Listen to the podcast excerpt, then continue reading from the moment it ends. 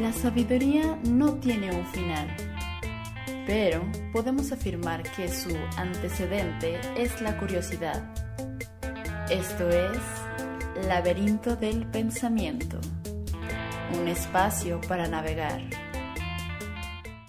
Bienvenidos a Laberinto del Pensamiento. Mi nombre es Cintia Santana y bueno, eh, para quienes han seguido Laberinto del Pensamiento a través de los años, hemos eh, retomado esta dinámica de entrevista. Antes, cuando éramos radio por internet, pues eran puras entrevistas. Y bueno, este, pues regresamos a esto, pero de manera virtual, ¿no? Con un gran invitado. Eh, su nombre es Miguel Ángel de Filosofía en la Red. Y pues antes que nada, bienvenido Miguel Ángel al laberinto del pensamiento. Qué gusto tenerte aquí.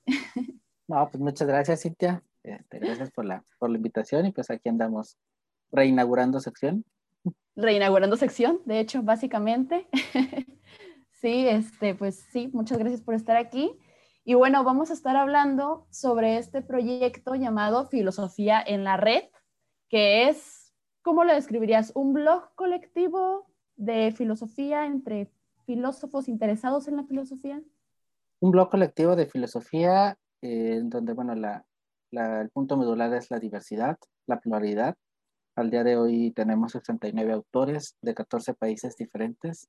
Entonces, bueno, para mí es, es un blog donde le damos voz a, pues a todas las personas que de alguna u otra manera están interesadas o están inmersas en el mundo de la filosofía y que lo hacemos de una forma colaborativa totalmente, en donde cada quien pone su impronta, cada quien pone su sello al momento de, de escribir y pues, de, de, compartir con el mundo lo que ya sea una reflexión desde el lado muy, muy introspectivo o un trabajo más académico en todos estos sentidos, pues el filosofar, el hacer filosofía, creo que es lo que nos define y nos proyecta como, como proyecto. Oye, 89 personas, no inventes. 69, 69. 69, ah, de todos modos es un buen. O sea, yo cuando entré, entré que en enero, según yo, ¿no? Más o menos, sí, sí, sí. Este año 2021, ajá. Eran, según recuerdo, me habías dicho como 30 autores, más o menos. Y fíjate, en meses ya se duplicó más, o sea, es más del doble. Wow. Y este, bueno, lo, lo, que me encanta del blog es que hay demasiada diversidad, ¿no? No solamente en temáticas, sino en los autores. Por ejemplo, ¿tú en qué te basas para atraer a los autores, ¿no? De, de, de, qué forma los, pues si los traes acá a filosofía en la red? ¿En qué te fijas? Principalmente los escalteo mucho. Me meto a los perfiles de, eh, me meto a, a, ver los perfiles de las personas. Por ejemplo, recuerdo ah, okay, mucho cuando, cuando llegué a ti que te invité, pues es porque escuché el laberinto del pensamiento, tuve que escuchar algunos programas para ver tu estilo, vi tus redes, este, vi, vi como lo que compartías. Investigas a la persona. Un poquito para saber y veo si hay algo que, que me cuadra, que, que, me llama la atención, que creo que pueda aportar. Cuando es al contrario, cuando, bueno, ya nos ha tocado afortunadamente que también ya nos empiezan a preguntar, nos empiezan a mandar mensajes y, oye, quiero participar en el equipo. Igual también el proceso es un poco lento por lo mismo, porque tengo que entrar a su perfil. Obviamente también, si me manda un perfil una persona que tiene el, una imagen de que no es una cara, que no es un rostro, no es alguien que pueda ver, pues casi casi queda descartado, porque yo necesito ver a la persona. Al final del día son personas y necesito darme cuenta de quién es. Entro a sus redes, ya sea Facebook, Twitter, Instagram, investigo si hace algo, si no. Igual, bueno, no pasa nada si no tienen. Si no tienen, les pido algún trabajo, por ejemplo, les pido algún, algún escrito para saber su estilo. Y veo también sus redes y en cuanto, no tanto en eh, qué tan político o no políticamente correctos son, pero sí su manera, su, su, forma de ser. Eso es lo que me llama siempre la, la atención cuando alguien me busca y cuando yo busco, pues también siempre hay cositas que destacan de, ya sea en el podcast, ya sea que escribió algo, ya sea su manera de compartir, donde yo puedo ver un poquito esa inercia y esa dinámica de, de trabajar y de que creo que puede aportar algo al, al, sitio, ya sea siendo un filósofo o ya siéndose alguien eh, metido en ciencias sociales de alguna manera. ¿va? Hay abogados, tenemos psicólogos, tenemos antropólogos, tenemos sociólogos. Entonces, o sea, no es necesariamente de que haya estudiado filosofía o algo relacionado con la filosofía, sino en general como ciencias sociales, humanidades, Sí, las humanidades en general. El que sí es casi casi es un requisito ya es que sea al menos licenciado, que se estén en algún grado de universidad, ya sea incluso que vayan iniciando o que estén en cualquier grado, tenemos hasta doctores, pero bueno, lo importante es que tengan esta base como a nivel universitario, no por hacerlo despectivo, sino en el sentido de que obviamente te da una formación diferente y te da un compromiso, porque al final del día también es un compromiso que hacemos de, pues, de mandar cada un artículo cada cierto tiempo, de estar, también el estilo de cómo se escribe, porque aunque no es, aunque no es una revista académica o aunque no es un sitio tan, tan, tan formal en ese sentido, no deja de ser un blog, sí pide ciertos requisitos de lineamientos de APA, formas de citar, cómo, cómo redactar, entonces también no podemos ponernos a, a pedir o a buscar cualquier tipo de persona que simplemente vaya a escribir como con las patas, como diríamos vulgarmente, ¿no? sino que trate un poquito de darle una, una estructura que aunque tenemos un excelente equipo de, de corrección en el que encabezas tú y Sofi, pero si al final del día necesitamos que, que, los trabajos, pues no les vamos a hacer todo el trabajo, sino simplemente es corregir, verificar, Pulir. pulirlo, pero no, no, no, en ese sentido. No cambiarlo.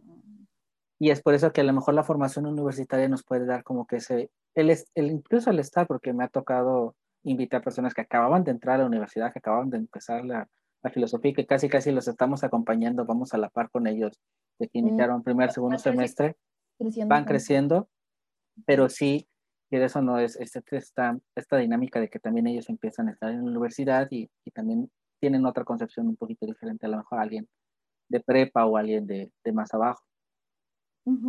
Sí, sí, sí, totalmente. Y, y, esa es la diversidad a la cual me refiero, ¿no? O sea, en, en Filosofía en la Red, en el blog, te puedes encontrar desde una investigación académica chingona, la verdad, y este, hasta una reflexión simplemente, ¿no? Algo que pues igual te pasó por la cabeza y, ah, mira, estaría interesante reflexionar sobre este tema, sí que tenga que ver con la filosofía o, algún concepto, ¿no? Que, que, en la actualidad se esté escuchando mucho. Entonces hay como esa variedad, ¿no? Hay para todo un poco, una lectura relajada y también te puede ayudar incluso para una tesis, ¿no? Te puedes encontrar trabajos ahí muy, muy importantes. Y bueno, hablando sobre la historia de Filosofía en la Red, ¿cómo surge? ¿Cómo es que te envuelves en, este proyecto? ¿Y cómo se ha ido desarrollando? El blog inició en 2014, lo inició una persona ya en España. Eh, yo entré a él en 2015. Yo por eso entonces yo tenía un blog. Bueno, sigue vivo el blog, aunque con Filosofía en la Red ya no, ya no escribo para mi blog, ya todo, todos los esfuerzos van para, para acá. A ver, espera, es que ahí, perdón, me gustaría hacer como esta, esta, diferenciación de que tú comenzaste primero en el blog de Miguel, ¿no? Sí, eso yo, yo, lo arranqué tú en ya escribías, era para ti y para el mundo. Sí, yo en 2008, en 2008 yo entré, bueno, yo inicié el blog de Miguel en diciembre, diciembre 20 del, de, de, 2000, de 2008. Estaba estudiando ciencias religiosas en ese momento y en este ímpetu de que estaba aprendiendo muchas cosas y estaba descubriendo como que pues las religiones, la filosofía y el pensamiento y todo, pues yo no me quise ver egoísta en el sentido de que yo empecé a descubrir en esos momentos que ese tipo de conocimiento es muy elitista y a veces, aunque a lo mejor está ahí, aparentemente te cuesta. La fórmula de educación me costaba a mí pagarla, bueno, la pagaba mi mamá, no, pero económicamente.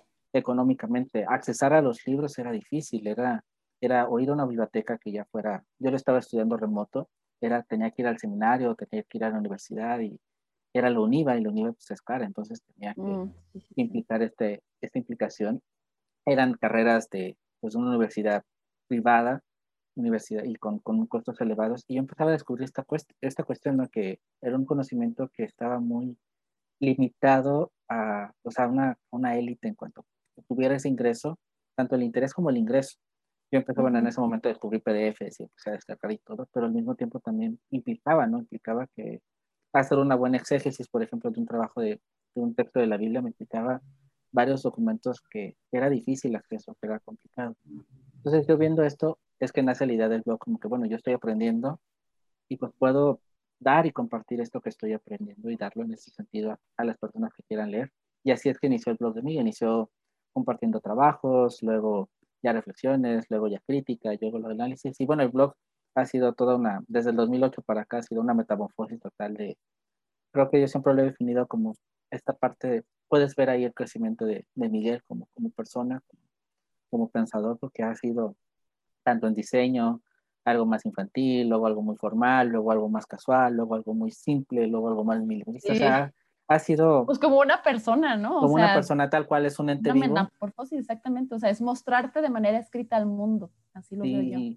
En trabajos, en diseño, en todo, siempre en el mismo logotipo, lo, lo muté y todo hasta, hasta lograrlo, hasta creo que, bueno, convertir en esta, en esta fase que, que sí se plasma mucho en filosofía en la red, por ejemplo, en el minimalismo, en el estilo, en las maneras de presentar el blog. Aprendí, rompí muchas veces mi blog por lo porque ya aprendí a moverle de una cosa, ya aprendí a hacerle otra, ya, ya lo metí a un lado, ya lo quitaba, ya lo... Entonces también, pobrecito, el blog siempre, siempre sufrió. Y en este inter, en este proceso que estaba del 2008, el 2012 fue una época muy, muy buena para mí. Este, estaba lo de, era cuando las profecías del fin del mundo, de que se iba a acabar con los mayas.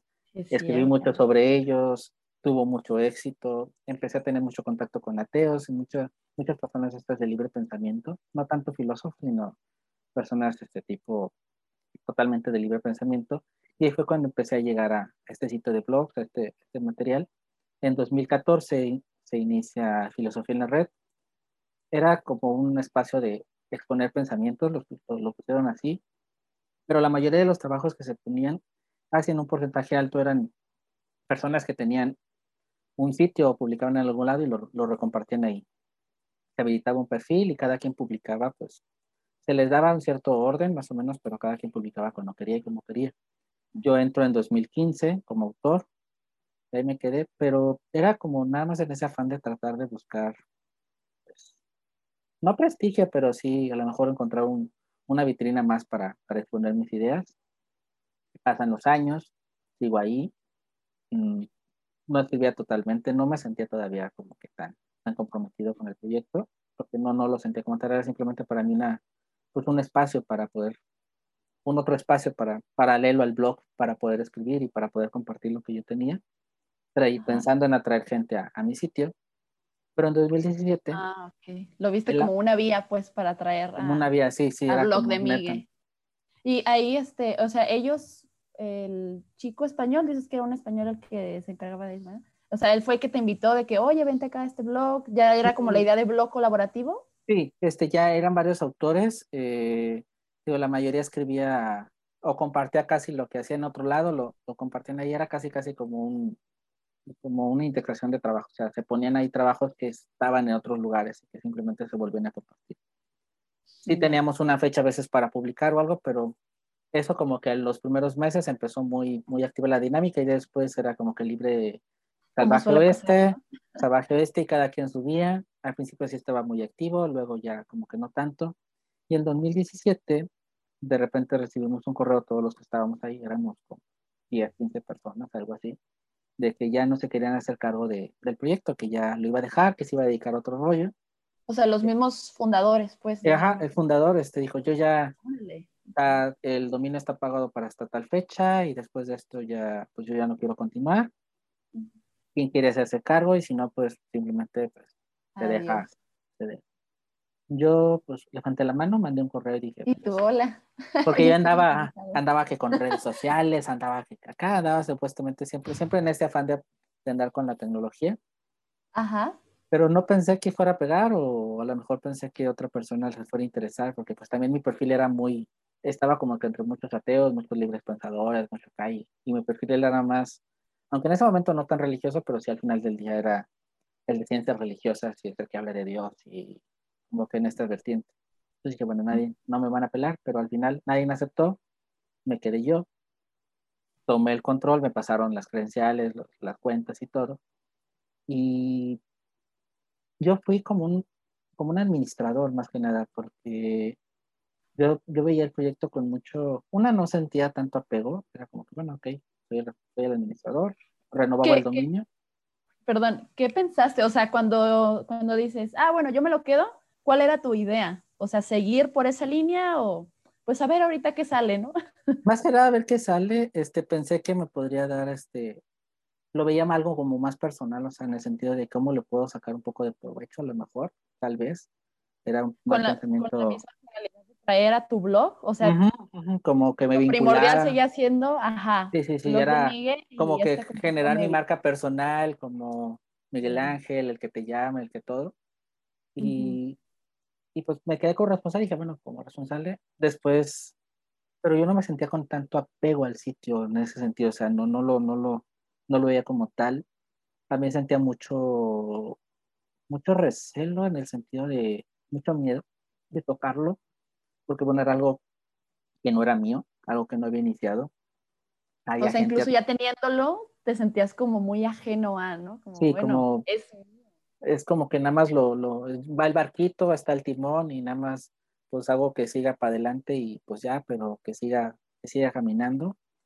Hubo momentos en donde me entraba, dije, bueno, tengo el dominio, no sé qué, hay que renovar, mandaba mensajes a los autores por correo, algunos me contestaban, otros no, que sí, que no, que no, hay que innovar, hay que hacer, hay que, medio hacían eco, pero luego no hacían, y total fueron esos tres años, el sitio también, los autores, aunque seguían ahí el perfil, mm, empezaron a dejar de escribir, al final del día nada más eran como dos, tres personas las que escribían, yo tampoco escribía ahí, también hubo una sequía en mi blog, este, entonces era como que estaba ahí, pero era un, un zombie, literalmente. Ajá. Medio yo ahí hacía que nada más, pues nada más me encargaba de renovar el dominio y hasta ahí. Yo no, me daba mucho miedo, le tenía mucho respeto, miedo, no sé, este, a, a tocarlo. ¿Y estos autores que estaban ahí eran de los mismos, de los otros fundadores que renunciaron? Mm, no, o, sea, no, nadie entró nuevo, nadie. De hecho, tenía un correo y el correo nunca entraba yo al correo de, el correo de ahí de, del sitio. Después me entraba que habían mandado algo o lo que sea. Ah, Entonces siempre, yo era como algo medio, tal vez solo soy el que administro, el que renuevo el dominio, que pago el dominio, lo renuevo y hasta ahí. Y como que ahí acababa mi función. Porque me daba ese miedo a, a tocarlo o a meterle mano de alguna manera. Pero ¿Y escribías tú nada más? Mm, escribían tres personas este, tres personas más. Eh, bueno, eran como 10, empezaron a diluirse. Al final eran como dos, tres personas, tres personas que seguían como que activas. Yo les mandaba, digo, les mandé varias veces como el correo tratando de, bueno, vamos a hacer algo, vamos a impulsar, vamos a cambiar. Para ese entonces aprendí a usar WordPress, cambié mi blog a WordPress y dije, bueno, hay que a lo mejor darle un cambio de imagen y no sé qué. Unos me decían que no, otros que sí los que me decían que, que sí, luego no hacían nada, y luego los que decían que no tampoco. Entonces, era como que esta puta también trataba de, en ese momento se me metió mucho la idea de tratar de contactarnos. Les pedía, por ejemplo, el WhatsApp para, para empezar a lo mejor a entablar. Unos sí lo daban, otros no. Los que decían que no, luego sí. Entonces era, era un caos total. Y yo todavía era como que con esa, pues no sé si tocarlo, si no, cómo lo vayan a sentir. Y como había, y como había personas ahí, y de hecho hay tres, tres autores que, que siguen con nosotros, igual no, son, no están tan activos, no están tan movidos, pero que siguen con nosotros en el proyecto, mm, era como que, bueno, ¿qué van a pensar? O sea, al final del día como que me lo estoy apropiando yo y a lo mejor yo no lo inicié, sino que fue alguien, ellos se sumaron al principio, porque de hecho ellos estaban desde antes que yo cuando entré por primera vez, y a lo mejor lo van a tomar a mal, pero llegó un momento donde yo me puse a pensar y dije, porque veía las estadísticas, veía que, por ejemplo, la página de Facebook, aunque no avanzaba a gran medida, subía sumando seguidores, el grupo también tenía seguidores, teníamos un Twitter y también tenía ahí sus como mil personas más o menos y seguía como que generando un poco de, de atracción. Yo me cuestioné y dije, bueno, ¿qué, ¿qué hay que hacer con esto? Pero llegó un momento en donde dije, no tengo que expropiar, tengo que apoderarme del, proyecto como tal y no valerme lo que ha pasado porque al final del día pues es el nombre y pues es el prestigio del 2014 está acá como sitio, al final del día pues cuenta como que un legado, pero tengo que expropiar el proyecto como tal y tengo que pues técnicamente destruirlo y volverlo a armar desde cero, pero ya con mi, mi presencia y mi forma, con mi forma de ser, con mis principios, con mis ideales, con lo que yo quiero lograr, con lo que yo quiero hacer con lo que yo quiero intentarlo. Y además hacerlo algo, algo en ese momento algo personal, en el sentido de que no tengo que verlo como la marca de Miguel para jalar personas al blog de Miguel o para jalar personas a, mi perfil o para jalarme personas a mí, sino sí, a lo mejor, bueno, en ese momento no, ahorita, ahorita a lo mejor sí, bueno, soy la mascota filosofía porque todo el mundo me ve, pero, pero en ese momento no lo veía como tal, pero no entenderlo en ese sentido de que tiene que ser Miguel el, el, el centro de, sino a lo mejor el que impulse, el que proyecte y, adoptar el proyecto, pero ya no verlo como algo para jalarme a mí, mi atención. Sino para impulsar y, y meterle todos mis principios, toda mi idea de, en ese momento eran digo, cuatro o cinco personas que estaban, de las que más o menos escribían, eran puros hombres, era algo que a mí me chocaba, no veía mujeres. Era, no sé por qué en ese momento, no sé si por inició así, inició con ese sello, no sé, no sé por qué, pero total, nunca, nunca hubo mujeres, eso me chocaba a mí, también la mayoría eran de España, yo pensaba en algo más diverso, en algo más plural, eh, quería también el respeto, se me había metido mucho la idea de hacer una comunidad o tratar de conocernos de alguna manera e interactuar, porque yo tengo una crisis con el correo electrónico, no se me da, y hablar por correo electrónico se me hace muy frío, se me hace muy o sea, se me hace, no sé, muy, yo sé que por ejemplo, Muy cuando, falso, ¿no? cuando tengo que hablar con las instituciones, con alguna de las con, los, con algunas de las tres este, instituciones que tenemos una alianza, pues la mayoría de veces me tengo que comunicar por correo electrónico, pero sé que es lo institucional, sé que es lo formal, sé que es lo que, no sé, pero a nivel personal, a nivel interactuar con alguien, se me hace mejor ya sea ya incluso por WhatsApp, por Facebook, por Twitter, por Instagram, que aunque también la comunicación es asíncrona, no sé, como que te presta más el, el simplemente poder hablar y, y, mandar una nota de voz, ya rompes este, este texto y, y, y, no sé, se me hace más, más cercano, de alguna manera se me hace más, más íntimo, más humano, puedes interactuar. Más personalizado, sí, sí, sí. Entonces yo quería, yo quería algo así, yo quería, dije, tenemos que crear una comunidad. Yo creo en la comunidad, creo que estos lugares donde solo mandas un trabajo y a lo mejor te lo revisan, o cómo estaba funcionando, que nada más publicabas cuando querías y, ah, pues sí, es un escritor de filosofía, pero porque escribe ahí.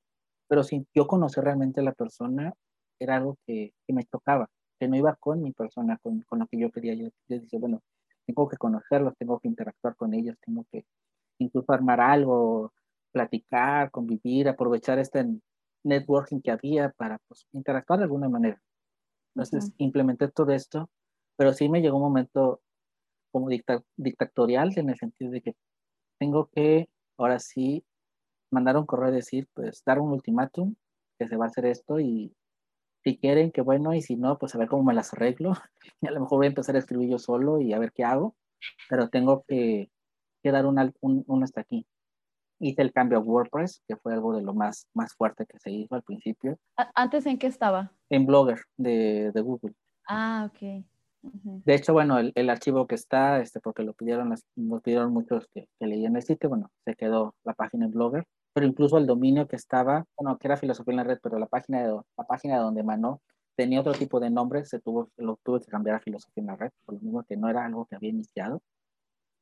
Y dije, bueno, lo vamos a cambiar, voy a cambiar el logotipo también. Era, quería algo que fuera, que me identificara a mí, algo que fuera más como que con la era, busqué, bueno, me encontré este robot, que creo que se me hacía un poquito más alusivo a, a los cambios, a la, a la, red, al pensamiento más actual, a lo más contemporáneo.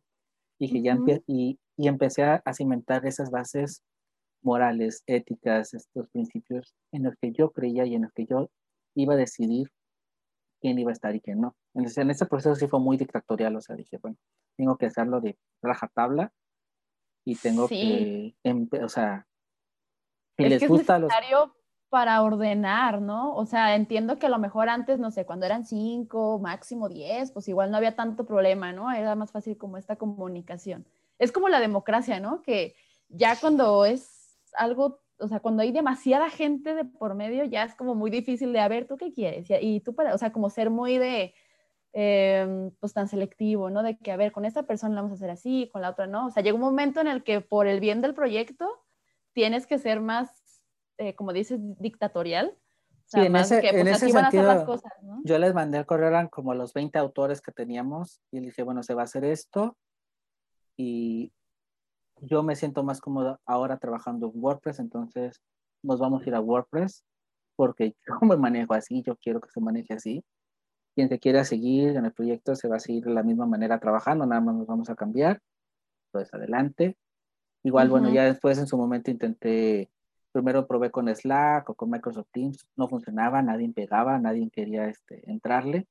¿Son otras plataformas también como mm, tipo WordPress? Sí, de, no, como como el Discord que manejamos, este, una plataforma de ah, comunicación okay. de, de, equipos, porque precisamente se me metió esta idea de vi cursos de trabajo remoto. Antes de hacer esto, me preparé, por ejemplo, para el manejo de, de equipos de trabajo, manejo de equipos de trabajo remoto, porque bueno, estaba todo este trance de, de la moda que estaba de, de, que las empresas estaban mudando a lo remoto, entonces cómo coordinaban personas de diferentes lugares, entonces me tuve que meter a varios cursos de coordinación de equipos, de lo de trabajo remoto, qué herramientas usar para... ¿Cuánto fue eso? Eso fue antes de, el cambio fue en septiembre 11, entonces fue un poquito antes, fue como en agosto, septiembre que empecé a formarme en los cursos, empecé a investigar las herramientas de cómo, cómo trabajar en conjunto, cómo trabajar en equipo, cómo liderar gente desde otros lugares, cómo, cómo trabajar también con diferentes usos horarios, eh, cómo, Eso cómo, también cómo empatar todas estas cosas. O sea, antes, de, antes de hacer como que este sesgo, dije, bueno, tengo que ver cómo. Y una de esas maneras era esto de la comunicación este, en alguna plataforma que, que pudiera agrupar canales, que, tuvieras, que pudiera segmentar eh, bueno, aquí se va a hablar de esto, aquí se va a hablar del otro, aquí se va a hablar de acá, para no perderte, pues como por ejemplo en WhatsApp en un grupo que hablas de todo y de nada al mismo tiempo. Y todo en un mismo, ¿no? O sea, en un mismo chat y al final de buscarlo no puedes. Todo esto me tuve que preparar antes de, para poder entonces decir, bueno, porque quiero lograr algo que es un equipo, un equipo que va a ser remoto, un equipo que va a ser este plural, porque se me había metido en esa cabeza empezar a invitar personas, no sabía cómo lo iba a hacer, no sabía si iba a pegar, no sabía si iban a jalar, pero bueno, dije, bueno, quiero hacer esto, pero para eso tengo que, organizarme. Decidí entonces por Discord, que era la, es una plataforma gratuita, pero que bueno, recomiendan por ejemplo Slack o Microsoft Teams, pero creo que Microsoft Teams sigue gratis, Slack te cobran o solo tienes un tiempo historial de unos 30 días. Dije, bueno, ya empezábamos a crecer, o mi, mi proyección era que empezáramos a crecer, dije, entonces pagar por persona, se paga por usuario. Dije, no, me voy a volver pobre. Entonces dije, bueno, Discord me daba esta opción y dije, bueno, también, dije, vamos a trabajar por Discord. Y se va a trabajar por Discord. ¿Por qué? Porque yo me tengo que organizar. Dije, yo, Miguel, tengo que tener el control, tengo que organizarme. Yo tengo que saber cómo me puedo organizar bien y cómo puedo, cómo puedo gestionar las cosas. Y no me puedo adaptar, aunque sean tres, cuatro personas o cinco personas, no puedo, a ti te voy a atender por correo, a ti te voy a atender por, por WhatsApp, a ti te voy a atender por esto, a ti te voy a atender, sino a todos nos tenemos que colar aquí. Entonces en ese, en ese proceso fue también esta parte de, si te gusta, te tienes que sumar y tienes que bajar la aplicación y te tienes que entrarle aquí, porque es como yo me puedo, yo, yo puedo tener el control. Al final del día, el que va a llevar el peso, al principio soy yo, entonces tengo que sentirme cómodo yo para poder entonces proyectar a los demás. O sea, fue, es lo más evidente, pero fue todo el proceso interno que, toda la estructura, porque se destruyó totalmente filosofía en la red y fue el momento en donde yo me pude apropiar y dije, esto que están haciendo, si realmente es Miguel, si realmente es mío, si realmente lo siento, si realmente lo puedo, puedo decir que es mi filosofía en la red en ese sentido, aunque bueno, al final del día, como siempre digo, no es mi proyecto, o sea, es mi proyecto, pero al mismo tiempo es un proyecto de ahora 69 personas. Es el proyecto que a lo mejor yo encabezo al que a mí me ven más o me ven más, pero al final del día tengo un respaldo de 69 personas que hacen esto posible. Entonces es como algo un poco extraño porque es como el mío, pero no mío. Entonces es esta... Sí, pues es este que al final tú eres quien coordina, o sea, en realidad este, recae la responsabilidad en ti de alguna forma, ¿no? Y, entiendo que te pongas como duro, por decirlo de alguna forma, entre comillas, porque no, no me parece que sea duro, es como pues algo muy sensato, ¿no? De que, oye, pues yo me hallo de esta manera, o sea, los demás no es como, sí, claro que aportan y colaboran y somos un equipo, pero si algo sale mal, no, o sea, tú no te vas a ser responsable de filosofía en la red, ¿sabes? No, y, y bueno, empezamos en esta parte de septiembre, eh, ya se lanza, empecé a invitar autores. En ese momento mi, mi punto de lanza era, bueno, que era un proyecto desde 2014. Así se invitó a muchos autores, empezaron a entrar empezaba a ver que eran cinco, seis, siete personas. Digo, se quedaron tres de los viejos. Se reestructuró totalmente filosofía en la red desde origen. O sea, conservó el nombre, conservó la, en ese momento nada más Facebook, el grupo de Facebook y Twitter, pero en sí solo conservó eso, porque todo lo demás, incluso si lees un trabajo del archivo y lo comparas con algo actual, es, o sea, paralelamente son cosas distintas, porque realmente es es algo más diverso, es algo más plural, es algo más tolerante, es, es otra ente, o sea, se conserva el archivo porque, bueno, es, es historia, es, es parte, de la historia, pero al final del día, para mí 2020 es una nueva filosofía en la red que sí tiene un, sustento, una base, pero al final del día es un proyecto nuevo o una, una nave fénix que renació. En este proceso me invitamos a invitar personas, yo aprovechando las redes empecé a lanzar en Facebook convocatoria, en Twitter, empezaron a mandarme, pues, a responderme. Al principio, pues sí, a lo mejor se aceptaba más fácil a alguien, porque bueno, era, bueno, necesito, necesito autor, necesito gente que escriba aquí, pero empezaron a sumarse. Afortunadamente, las personas que empezaron a creer en él, eh, pues estaban convencidas, les gustaba la idea, les gustó el espacio. Y sí, era un proceso antes, publicábamos cuando queríamos, era si tú quieres escribir hoy algo, pues escribes hoy y lo publicas hoy y, y, sin control. A veces eran tres artículos en el día, a veces no era nada, a veces había semanas que no había nada. Pero pues todavía estábamos en este proceso de esta metamorfosis, pero empezó a crecer, increíblemente y afortunadamente empezó a crecer. Hay algo que pasa también en esto, que es cuando hay tantos, es imposible ser protagonista, no, no se busca, no va por ahí, o sea, porque aunque porque hay muchas personas que tienen su proyecto personal, ¿no? Es, tienen algo individual y como que a lo mejor quieren resaltar en eso, pero al momento de estar en filosofía en la red, te tienes que diluir, sí o sí. ¿Por qué? Porque, o sea, formas parte de un conjunto, formas parte de un ente. Sí, vamos todos a la par, pues, ¿no? La misma exposición para todos. Entonces, no es como que va a resaltar a alguien, porque no puede resaltar a alguien, porque no debe resaltar a alguien, o sea, ni yo mismo resalto, o sea, nadie tiene que resaltar final del día somos, somos un equipo, es un conjunto, es un fire team, como yo le llamo. Entonces, hay unos que se suman, hay otros que no en ese sentido por esta parte. Ya no éramos cinco, ya no éramos diez, ya éramos quince, ya empezábamos a sumar más. Pero como que esto se está, se está yendo de control. Se está diluyendo, como dices, o sea, poco a poco, pues ya no estás tan en el spotlight, como dicen, ¿no? Sí, porque empiezas a publicar y sabes que se publica en un artículo todos los días ahora y, y es un, no hay un rol, no hay un control, no se sabe realmente ya las fechas ni cuándo publicas y es como que estás, estás en este, en este, pues en esta ruleta, ¿no? Entonces, simplemente formas parte del equipo, pero tienes que sumarte en ese sentido de que eres un ente total, tienes que sumar y esa es la parte un poco compleja. Pero también ha habido estos, estos dinamismos, ¿no? Como dices, porque sí, al principio era así, luego empezamos a, entraste tú, entró Sofi y empezamos a crear el equipo de corrección empezó a tener un filtrado diferente, luego empezamos a programar las publicaciones. Entonces, ha habido, por ejemplo, simplemente en las publicaciones, un proceso de, cambio de cómo se hacían. el cambio siempre es un problema. Sí, es, es un poco complejo. También las fechas, por ejemplo, antes, si tú mandabas un trabajo, no sé, hoy, sabías que a lo mejor a la semana que viene, pues salía publicado. Éramos 15, 20 personas y era imposible, a lo mejor en esa semana no se mandaba o mandaban dos, tres personas ahora son 69, entonces quiere decir, por ejemplo, al día de hoy tenemos programados hasta cierta fecha, hay trabajos ya pendientes de revisión y si tú mandas uno, probablemente va a salir hasta el otro mes. Y eso puede ser una puede ser una desventaja para la persona que no se quiere sumar, pero es una ventaja para el proyecto.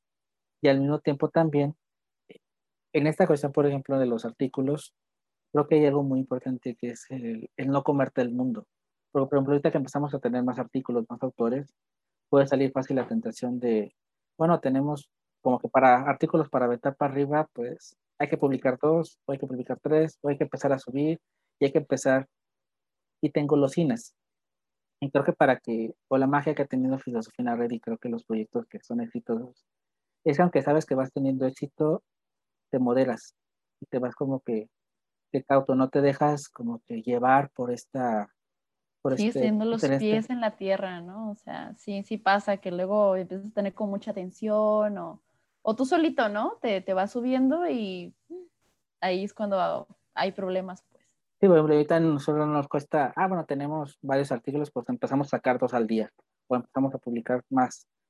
Y después no sabemos si estas vacas gordas que tenemos ahora, como muy bíblicos, pues después se nos van a hacer vacas flacas y a lo mejor de repente tenemos un bajón y entonces va, viene lo difícil.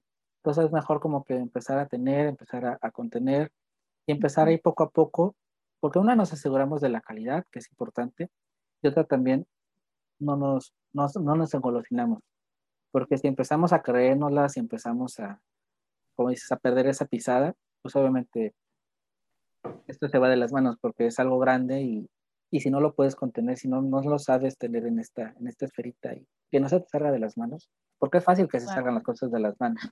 Es fácil que de repente empieces a, ah, Sí. tienes que saber como que contenerte, resguardar y, y, esperar y saber que todo tiene un tiempo bajo el sol, todo tiene algo para su momento para crecer y es mejor ir, dicen, no, este más vale trote, trote que avance que paso que canse, entonces este, más vale ir despacito, contemplando poco a poco, en lugar de tomarte el mundo y por, por más cosas. Sí, o simplemente por tener contenido, ¿no? Por decir, ah, pues ahí está, pero la calidad y, ¿sabes? O sea, todos esos aspectos que son importantes, ¿no? Y ahorita que mencionas eso de, de lo de como el miedo a diluirse porque el equipo va creciendo y así, la verdad, de alguna forma, o sea, filosofía en la red te da mucha exposición y lo digo por experiencia propia, o sea, ya ves lo que sucedió, ¿no? O sea, gracias a filosofía en la red, eh, una chica de España, yo que soy de aquí de Guadalajara, México, me contactó porque supo de mí por, por este medio. Y, Oye, este, que, porque pues también hay, eh, hay como una breve presentación de los autores y más o menos lo que hacemos ya de, manera personal. Eh, yo que hago de libros y que el podcast de laberinto y así, o sea, como que encajé totalmente con el perfil que ella buscaba para un proyecto que, en el cual me encantó participar. Este, y fue como de, wow, o sea, este, y, yo teniendo poco tiempo ahí, ¿no? O sea, acabo de entrar en enero y se presentó esta oportunidad inmediatamente y fue como de, wow, o sea, sinceramente, y aquí te lo digo públicamente, estoy muy agradecida por, por esta exposición que nos dan a, a los autores, ¿no? Eh, porque, pues sí, no es nada más de México, es de Colombia, es de España, es de hasta en China se me hace que ya están. Entonces es a nivel global y, y no sé, o sea, como el tener ese miedo de, ay, no, mejor me voy porque eh, no voy a ser protagonista, pero estás ahí, ¿no? O sea, la gente tiene esa facilidad de ubicarte y pues igual y te jalan para proyectos y, ah, mira, tu perfil me gustó, ah, mira, este artículo me, me, late, cómo te expresas, qué sé yo, y, y, pues lo facilita más, ¿no?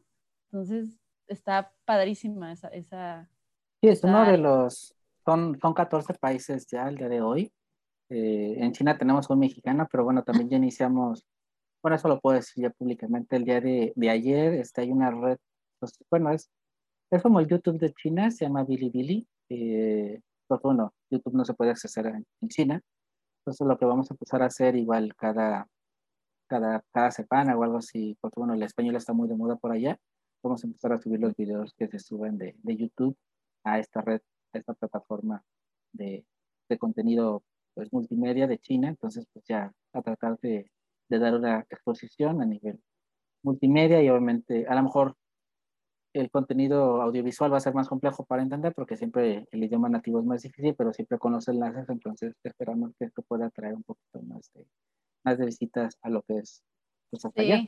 Aprovechando que tenemos a este, a este mexicano que, que, está en China y que es el que escribe un poquito sobre de la parte esta que tenemos eh, coloreada del, del mapa de China, aprovechando esta cuestión, empezamos a investigar cómo, cómo subir los videos y ya al día de ayer se subió uno. Lo vamos a empezar a ver si también por ahí tenemos un poquito de tracción.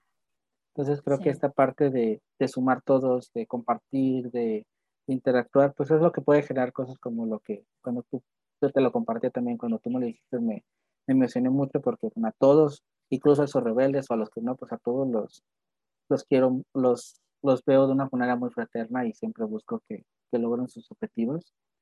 Entonces... Eres un papá orgulloso. Sí, sí, muy, muy mucho. Tengo 69 hijos y me encantan y... y, van creciendo. Sí, sí, sí, me, va a decir el padre Abraham, no sé, o algo así, ¿no?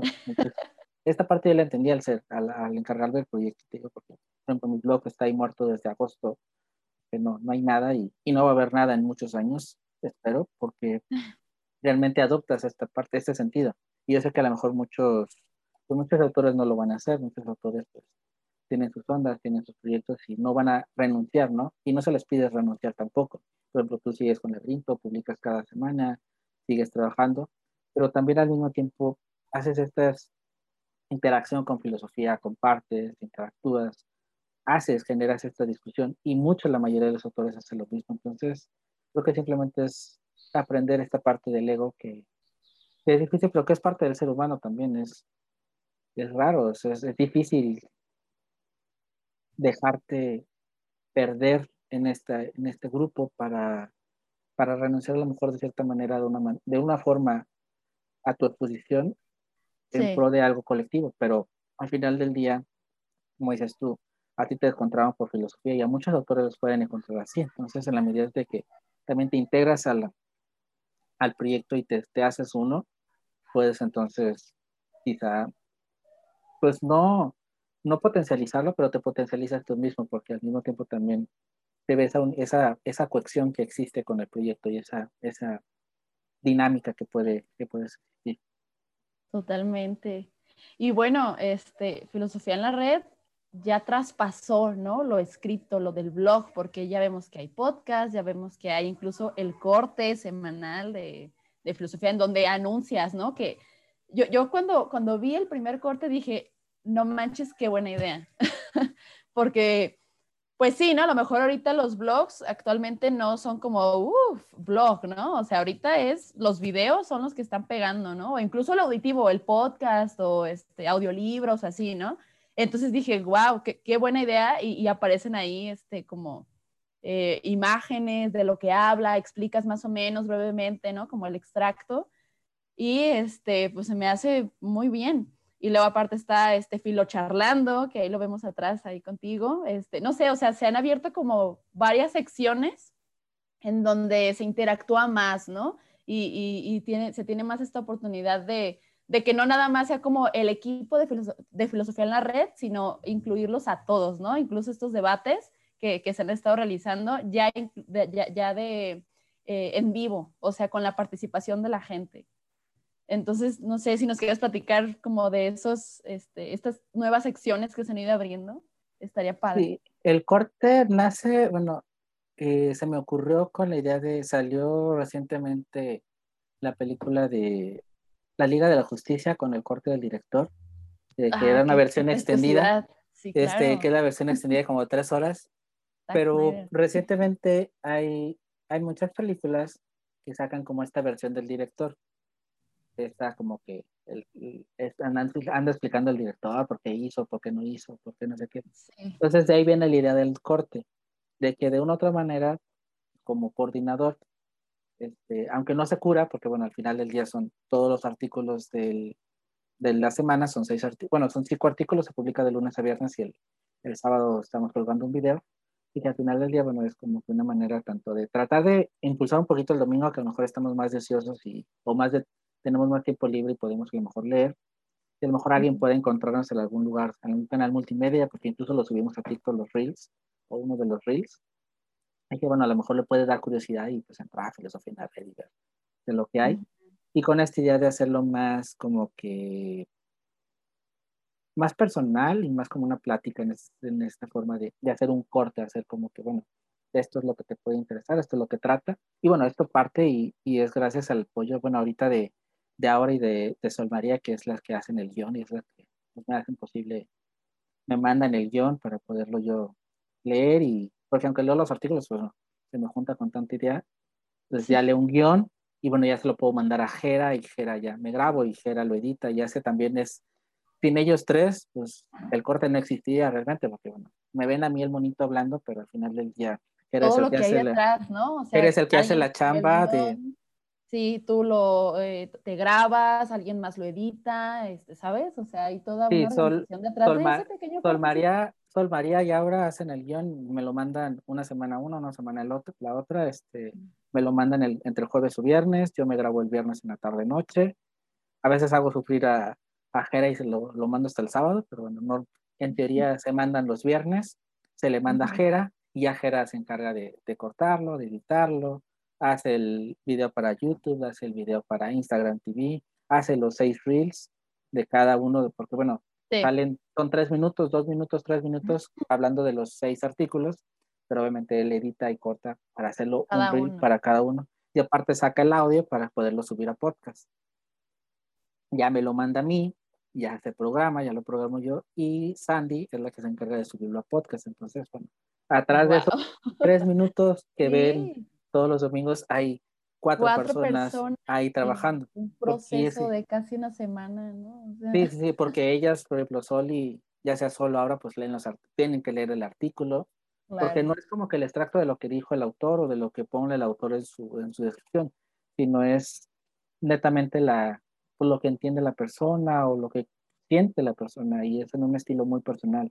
Y si pueden darse cuenta que a lo mejor semana a semana va cambiando un poquito el tono, porque obviamente hay una persona detrás del guion que le da su sentir y que le da su reflexión. Ahora está en Colombia, Sol está en, en Argentina, entonces pues también tienen dos concepciones diferentes y nos permite dar como que esta pues, diversidad a un mismo contenido, pues lo podemos ver desde dos diferentes maneras. Y de ahí nace el corte. Los debates, realmente, bueno, cuando empezábamos, en, empezamos en septiembre, noviembre, y en diciembre pues estábamos todos en crisis existencial porque bueno, estaba lo del virus y había muchas posadas virtuales y no sé qué. Y en primer momento yo quise hacer una, no una posada porque no somos religiosos, pero quería hacer como una, una, una reunión algo, pero no, no se dio. Pero al final del día trajo algo, algo bueno porque aunque no se pudo hacerlo en, a nivel conjunto, en ese momento éramos como 15, 17 personas, resultó que agendamos videollamadas, yo agendé videollamadas con cada uno de ustedes. Creo que en ese momento, no, no estabas tú todavía, creo. No, yo hasta enero entré. Y, y, y, empecé a conocerlos, porque antes era, bueno, nos escribimos y todo, y era el contacto por, por WhatsApp, por, por el disco, lo que sea, pero era como que el contacto por texto. Ya en diciembre, invito a esos autores a, hacer la videollamada. Tengo una videollamada con cada uno para conocernos. Y entonces la reunión virtual con todo el grupo se convirtió en una reunión conmigo y me hace la idea de que a partir de ahí, como me gustó tanto esa interacción con ustedes, esa interacción cara a cara, para formar parte del equipo, ya cuando se integra, se hizo sí o sí también un requisito dentro de todos los requisitos, la videollamada antes de poder entrar a formar parte netamente del Fireteam. Y es como viene esta idea. ¿Por qué? Porque fue esta parte en donde yo ya conecté, bueno, dije, bueno, está la reunión del equipo, está el trabajar en el canal, está en esto, no sé. Bueno, también entonces la reunión para hacer esto más personal, para interactuar más. Y aparte me ayudó mucho, personalmente me ayudó mucho a mí porque es la manera en que yo los identifico, porque aunque a lo mejor no me puedo acordar de los nombres de los 69, si veo la cara de alguien, sé quién es, sé qué hace, sé dónde vive, sé su nombre, sé todo sobre las personas. Y esa es la manera en que me permite conectar con cada uno de ellos. Esa es la manera en que también yo, logro esa, ese clic y esa conexión con cada uno de ustedes. Entonces, gracias a este intento de posada, salió este, este requisito de... Es reciente, pues, ¿no? de formar parte del equipo. Y en esta dinámica fue cuando surgió la idea de los debates. Porque, bueno, yo quise empezar, quisimos con el canal de YouTube, también empezar a ver si podíamos monetizar, aunque eso va todavía como muy a futuro, pero también, bueno, tratando de siempre buscar eh, incentivos porque al final del día, pues no es lucrativo, filosofía en la red en el sentido que no ganamos dinero. Así que si alguien quiere colaborar, bueno, ahí nos van, ahí les ponemos nuestro PayPal, pero no, no, no ganamos dinero de ninguna manera. Entonces, tratando de incentivar, porque al final del día todo lo que hacemos, ustedes, los autores, el equipo, todos, pues es por, básicamente por amor al arte, netamente. Entonces, tratando de incentivar, que bueno, si queramos un canal de YouTube, pero bueno, ¿qué podemos hacer? Fue cuando vino la idea del debate. Y sale entonces el debate que decidimos el nombre entre todos, se hizo una votación y, y salió este primer debate con, Viaje al Pensamiento con, para el aborto. Después del podcast fue por, por andar ideando nomás, siempre ando ideando y siempre se me andan ocurriendo cosas. Y Aranza que me hace segundas en muchas cosas, también si, si Aranza no, no, no consecuentara y me diría, sí, sí, ahora lo intentamos, pues también el corte, simplemente este que lo charlando, pues tampoco existiría, porque al final del día ella es lo que le, lo edita, entonces si no tengo como que la, la contraparte de, de quien me haga jalón en eso, pues también, pues sería imposible ponerme a hacer eso. Y se ayuda bastante. El podcast también, si no es que está ella, cuando le dije, oye, vamos a hacer un podcast, tú tienes un podcast, a lo mejor entretenemos y pues vemos qué hacemos y a ver si jalamos gente y, y semana a semana nos reunimos, entonces sí, también gracias a ese apoyo, a esa, a esa segunda, a esas segundas que me hace, pues es a mano derecha, sí, sí, sí, o sea, sí, porque sí, sí, si, ella no, no dice, ahora le va, ante todas las locuras que se me ocurren. Todo este se quedaría en la mente y no, no habría ni podcast, no habría ni corte, ¿sabes? O sea, y son cosas que la verdad se me hacen pues muy padres, o sea, es una manera de amplificarlo aún más, ¿no? Incluso cuando, cuando salió Instagram en su momento lo iniciamos con, con alguien que estaba ahí en el equipo antes y luego con, con hay otra también que sigue, bueno, sigue en el equipo, Paula, pero por las cuestiones de las cosas que salió, Pero al final, cuando a mí se me ocurrió Instagram, incluso sin haber visto toda la idea de, bueno, todos los canales que hay de, de Instagram, que hay muchos de filosofía, que hay muchas cuentas de filosofía, a mí se me ocurrió simplemente por, tratar de, de, diversificarnos, pero si no es con el, con el, apoyo de ellas, en ese momento y ahora pues, que continúa con Lidia, pues también Instagram no se mantendría. Entonces también, obviamente, vienen las ideas, oye, quiero hacer esto, pero tengo que tener a alguien que me haga eco y al final es el que, a lo mejor a mí se me ocurre, pero si no tengo quien me ayude a ejecutarlo, pues se quedaría todo esto en el tintero. Pero sí buscando pues el contenido, las dinámicas y pues los filos charlando son con la idea de, pues realmente nació primero con intentar de pensar qué tener en el canal. Buscamos a Ana Requena, que fue la, con la primera que entrevistamos. Salió muy mal, el audio está pésimo, este, no sé, Suele pasar. Nos salió pésimo la primera. Y, era una y es una periodista y así de chat. sí, las desventajas de que sea virtual, ¿no? No, y este, y que, o sea, con experiencia y todo, dije, bueno, ya cuando lo vimos al final, y se tardó para, para gestionarlo, porque en lo que la contactamos, y nos contestó, eh, lo que es, leí el libro para poder prepararlo y todo. Pero al final me gustó la dinámica que podía darnos buenos resultados y de ahí nace Filo Charlando, de esta idea de tratar de encontrar personas con las que podamos platicar, que al final del día son personas que pueden aportar algo, pueden enseñarnos algo y bueno, se han concretado en estas alianzas que hemos hecho, pues también han salido, muchos de esos este, invitados han salido a raíz de estas alianzas, entonces también es una forma de formalizar un poco el vínculo, porque aunque no decimos técnicamente, ah, estamos celebrando la alianza que hicimos, sí fortalece un poco esta unidad y sí permite proyectarnos como que más unidad. En sentido, pues, de los principales objetivos. TikTok no bailamos, pero bueno, también estamos ahí porque la gente está por ahí y, hay que llegar a donde, a donde hay gente pues, para tratar de, de difundir la filosofía y de intentar de transmitir nuestro conocimiento. Que al final del día, pues como dice, los blogs no son tan, tan relevantes, pero afortunadamente tenemos buenos números en cuanto a, a lectores y eso sin duda es porque la gente les, le interesa también la parte también auditiva, la parte, la parte visual, la parte a lo mejor efímera, pero también interesa la parte, pues un texto que puedan leer, que puedan, sí, hay para que puedan saborear. Depende mucho del interés de cada persona, ¿no? A lo mejor a unos ni les gustan los videos, nada más leer y, ah, mira, o sea, eh, eso me gusta pues que se diversifica y llega más gente, ¿no? Está, está muy bien pensado, creo yo. Y luego también está el newsletter. Oh, sí. Eso también por, ah. Aranza, que me hace, te Aranza también, que me hace segunda. Teo Aranza es la que le dije, oye, y si hacemos, porque ella tenía, yo, bueno, yo en su momento tuve un newsletter este, de mi blog y ahí, ahí andaba. Aranza también tiene uno, o tenía uno, no sé en qué quedó también con ella, pero también tiene uno. De hecho, bueno, cuando, ella, me, cuando ella nos buscó, fue en diciembre. Este, bueno, ella entró por convocatoria, ¿verdad? Eh, sí, lanzamos una convocatoria. lanzamos una convocatoria, eh, ella la vio, me escribió, ya obviamente yo vi el perfil y lo que hacía, encontré su newsletter, me gustó y bueno, de ahí entró. Y bueno, a consecuencia de esto, pues empezamos a pensar cómo jalamos más gente, cómo traemos más gente, cómo buscamos más. Y bueno, también tratando de monetizar, porque al final, bueno, esta plataforma permite monetizar, aunque no, no tenemos ningún suscriptor, así que si desean también apoyarnos, pues se pueden suscribir al newsletter con 5 dólares. Bienvenidos, bienvenidos. Bienvenidos. Pase, pase. Así con la tacita, ¿no? Pase, pase. Pase, pase, por favor.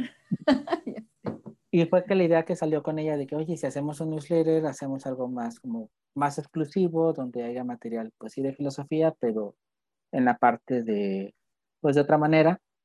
Obviamente, sabiendo que ella, pues, cuando se compromete a algo, pues, le entra con todo porque necesitamos, si íbamos a lanzar con esta idea de hacerlo monetizable o de hacerlo constante, pues teníamos que encontrar, tenía que encontrar a alguien que, que realmente pudiera cada cierto tiempo. Primero iba a ser mensual, fijar alguien que no me falle y que al mes tengamos una fecha para entregarlo, para...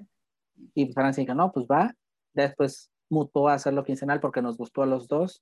Y es una manera muy, muy, muy divertida de hacerlo porque pues agarramos un tema, algo que no sucede en filosofía en la red. En filosofía en la red se habla de todo no hay un mes que se hable de algo, sino tenemos libertad. Pero acá agarramos un tema y desde nuestras dos perspectivas, desde el lado religiosa y filosofía, y desde el lado ella filósofa, desde la perspectiva mujer, hombre, desde la experiencia, ella es más joven que yo, entonces en todo esto te hace una combinación. Se complementa chido. Sí, sí, sí, o sea, porque ella plantea una cosa y yo a veces es el mismo tema, pero se plantea desde otro ángulo. No nos ponemos incluso, es de acuerdo, simplemente, bueno, vamos a hablar de la felicidad y órale, y ya tú lo vas, a abordar y yo lo voy a abordar. Se junta, lo juntamos y, y queda muy padre. Entonces, creo que también es una parte, llegamos, tenemos 453 suscriptores en el newsletter. ¿Qué pues, eh, Súper bien. Se logra, va muy bien. Y te digo, es una parte muy genial. Y, y te digo, gracias a, a, Ari, que le han, le han de estar sumando los oídos, pero... De Kairos Podcast. De Kairos Podcast. Para que la escuchen este, también. y también ahí saca su, podcast. y todos los martes no, la, la pueden escuchar también en, en el podcast de Filosofía en la Red. ¿Es, Pensando en la Red? Eh, no, Letras Habladas. Letras Habladas. Ah, Precisamente con este gusto de, la, de la escritura y de los newsletters y de todo esto, por eso nace el nombre de Letras Habladas. Pero como nos gusta escribir, sí, claro, este, entonces empezamos a hablar y, y de, ahí de ahí nace la idea de Letras Habladas. De ahí nace el título. Y está padre porque, o sea, también analizan películas, ¿no? Vi que subieron una sobre Soul, otra sobre el show de... Truman Show.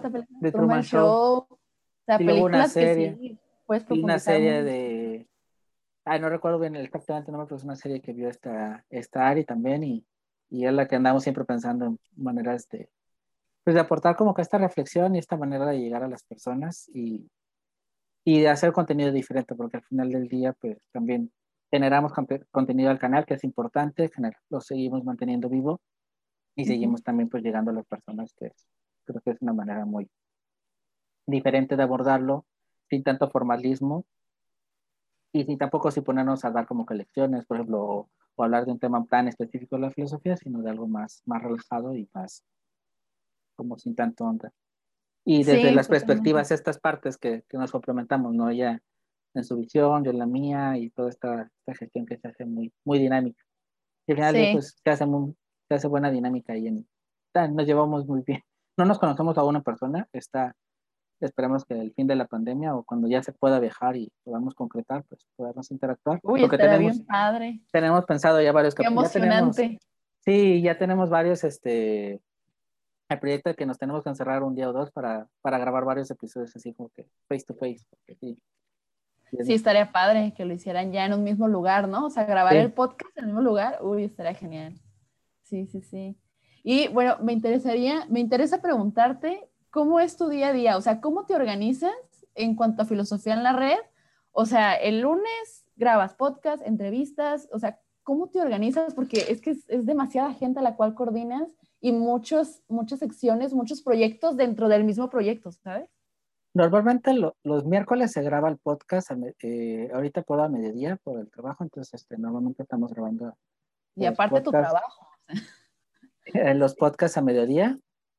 No, Técnicamente o en teoría es una reunión de dos horas, este, porque bueno, la primera hora le llamamos la asamblea, que no, no tenemos minuta todavía, pero en teoría, bueno, no en teoría, formalmente es, bueno, de hecho inició cuando antes de sacar el podcast, nos empezamos a reunir todas las semanas, porque bueno, era que, oye, ahora qué hay que hacer en el canal, ahora qué falta esto, ah, yo, todos los, empezamos a agarrar los miércoles o los martes, todos los, todos los días nos empezamos a reunir, le llamamos la asamblea, porque era pues el día de que, oye, hay que estos pendientes, o sí. primero organizando el debate, que fue el, primer debate que cómo iba a salir, luego cuando, porque el primer debate lo hicimos en una plataforma y luego en el segundo también lo hicimos en, en otra, incluso en una vez te asustamos porque andábamos haciendo pruebas.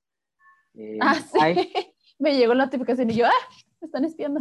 Porque estábamos hablando, porque una vez lo hicimos con Zoom, otra vez lo hicimos con Skype, otra vez lo hicimos con Google Meet, estábamos probando como que las diferentes y nos reuníamos, nos reuníamos antes de, de, los, de los debates pues para probar cómo nos íbamos a grabar, para hacer una emisión, para tratar de que si quedaba bien grabado, si no.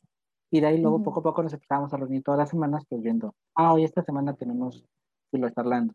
Y por ejemplo en los filos charlando también, cuando tengo un filo charlando, ella me investiga las cosas, por ejemplo, ella me investiga las personas y ella solo me manda un mirror y ya me pone como que toda la parte de su perfil curricular. Wow, una semblanza. Pues. pues detrás de, detrás de Filocharlando también está Ari. Sí. no solo en la edición, sino también en la parte de la investigación. Ella es la que me manda el monito y todas las personas ahí, todo, toda su semblanza, y entonces ya de ahí puedo partir.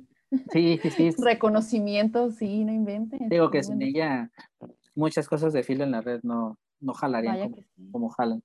Está en esta parte de atrás, pero no la ven, pero ahí está y ahí está. Mucho de ello tiene ahí.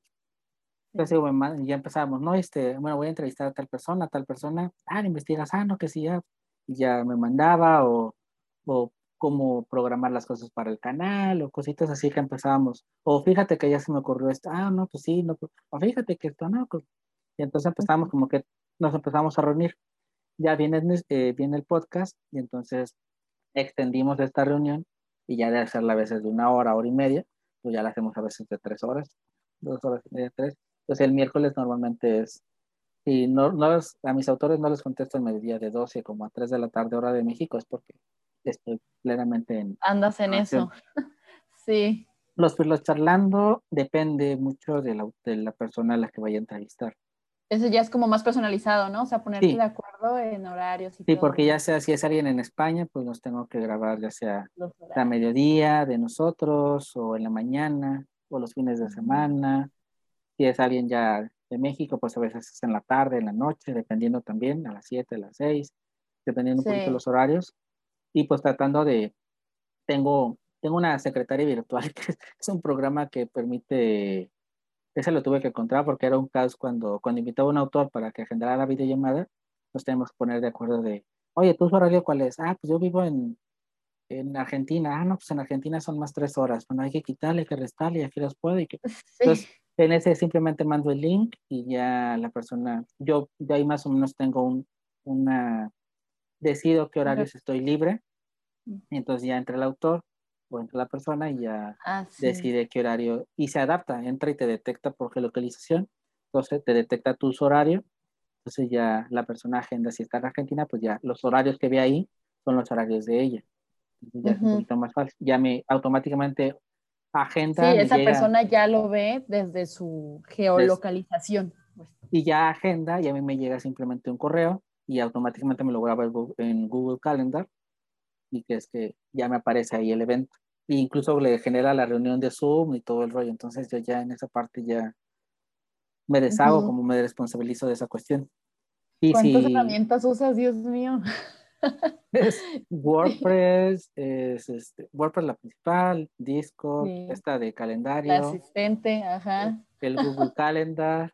Em, el Mastertag, o sea, todos. El newsletter, el Zoom.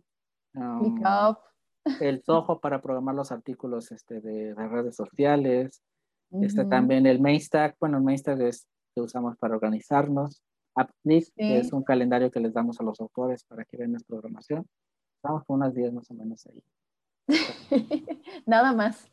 Nada más, como que ahí bajita la mano. Pues bueno, en esa parte ya yo más o menos trato de agendar que sean a lo máximo, porque también te permite un máximo de llamadas al día como para no bloquear tu cabeza, entonces trato de que sean unas tres llamadas al menos máximo de autores, de los nuevos autores. Entonces, en teoría, no tengo más de tres videollamadas, ya sea, igual me adapto a la hora de comer, a veces pues trato de poner a mi hora de comer pues, para que puedan, para los que puedan a mediodía o en la tarde noche, también tratando de, de ser un poquito flexible, incluso fin de semana también pues para a veces en fin de semana, si el sábado lo tengo más saturado, precisamente porque hay muchos que a lo mejor pueden más el sábado, entonces sí, ahí son más flexibles en cuanto a mis horarios. Y eso es como que las videollamadas. En el día a día, la noche es mi amiga.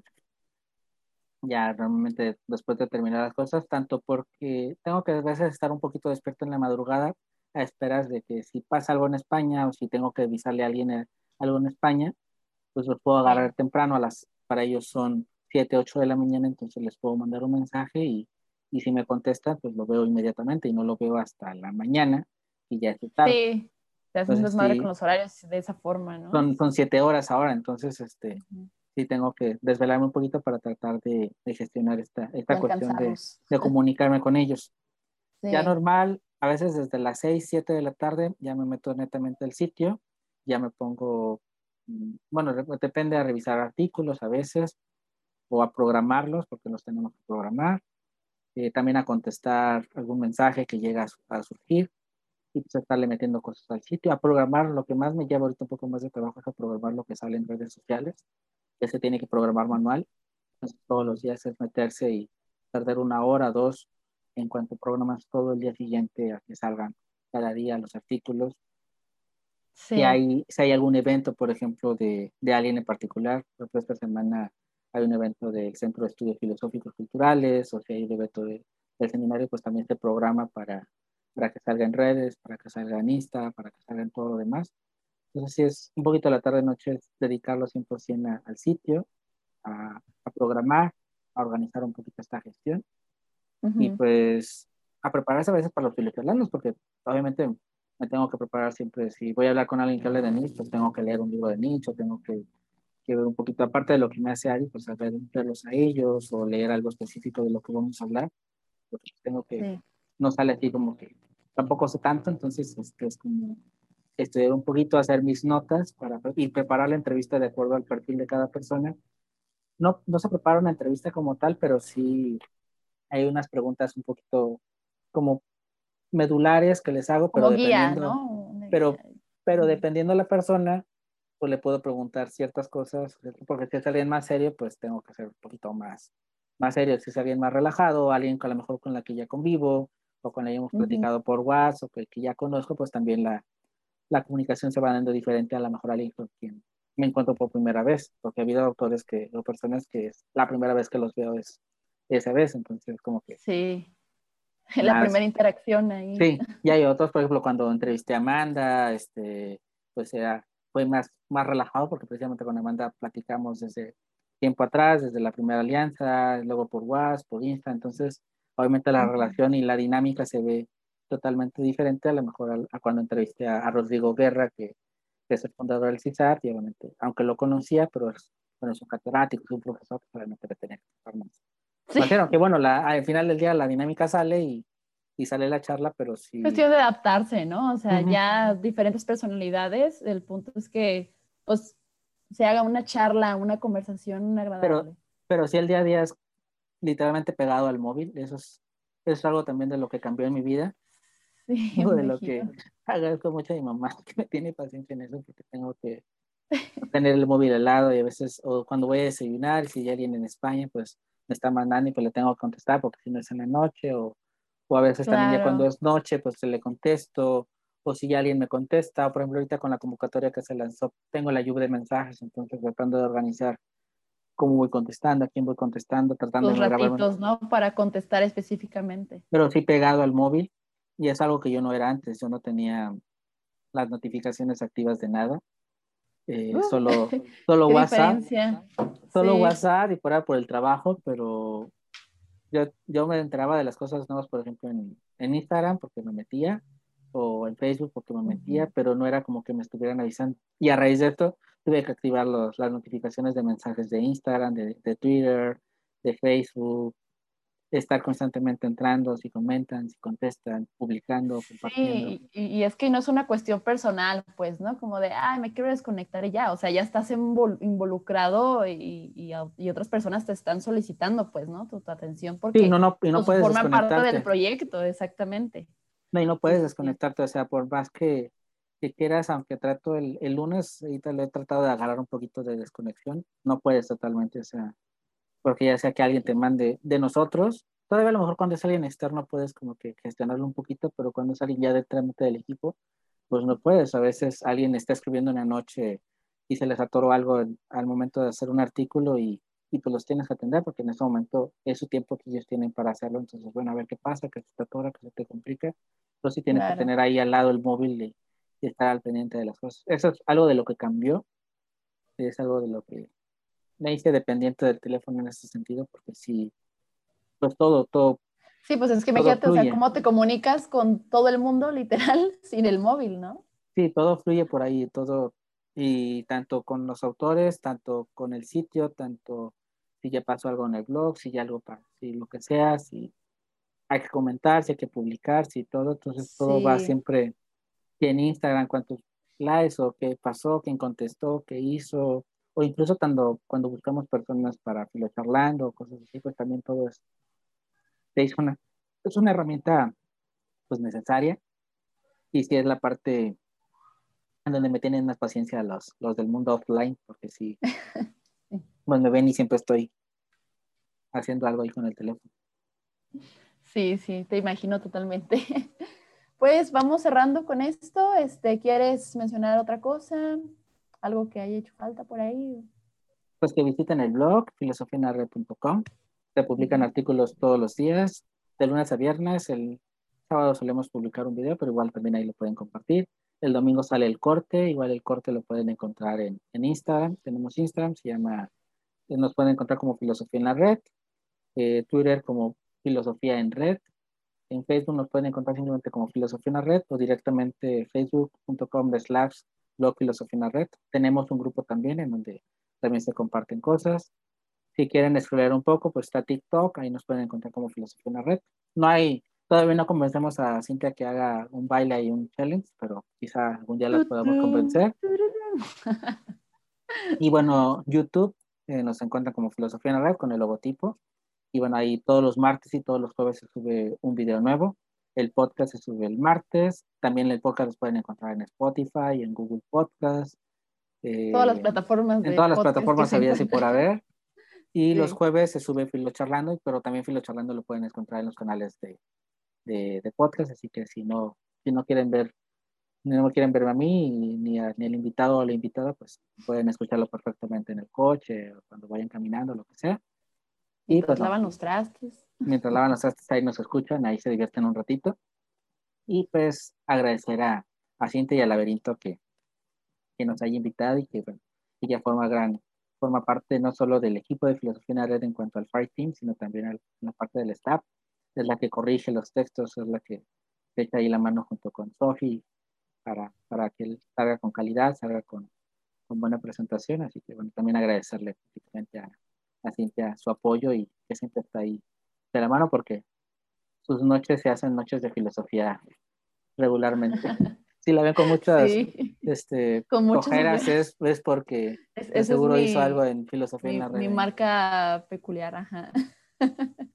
No, pues al contrario, muchas gracias por el espacio, o sea, de Filosofía a la Red, por, eh, por, por, el interés, ¿no? Porque fue como esta invitación que yo no esperaba y bueno, pues estoy muy agradecida por eso.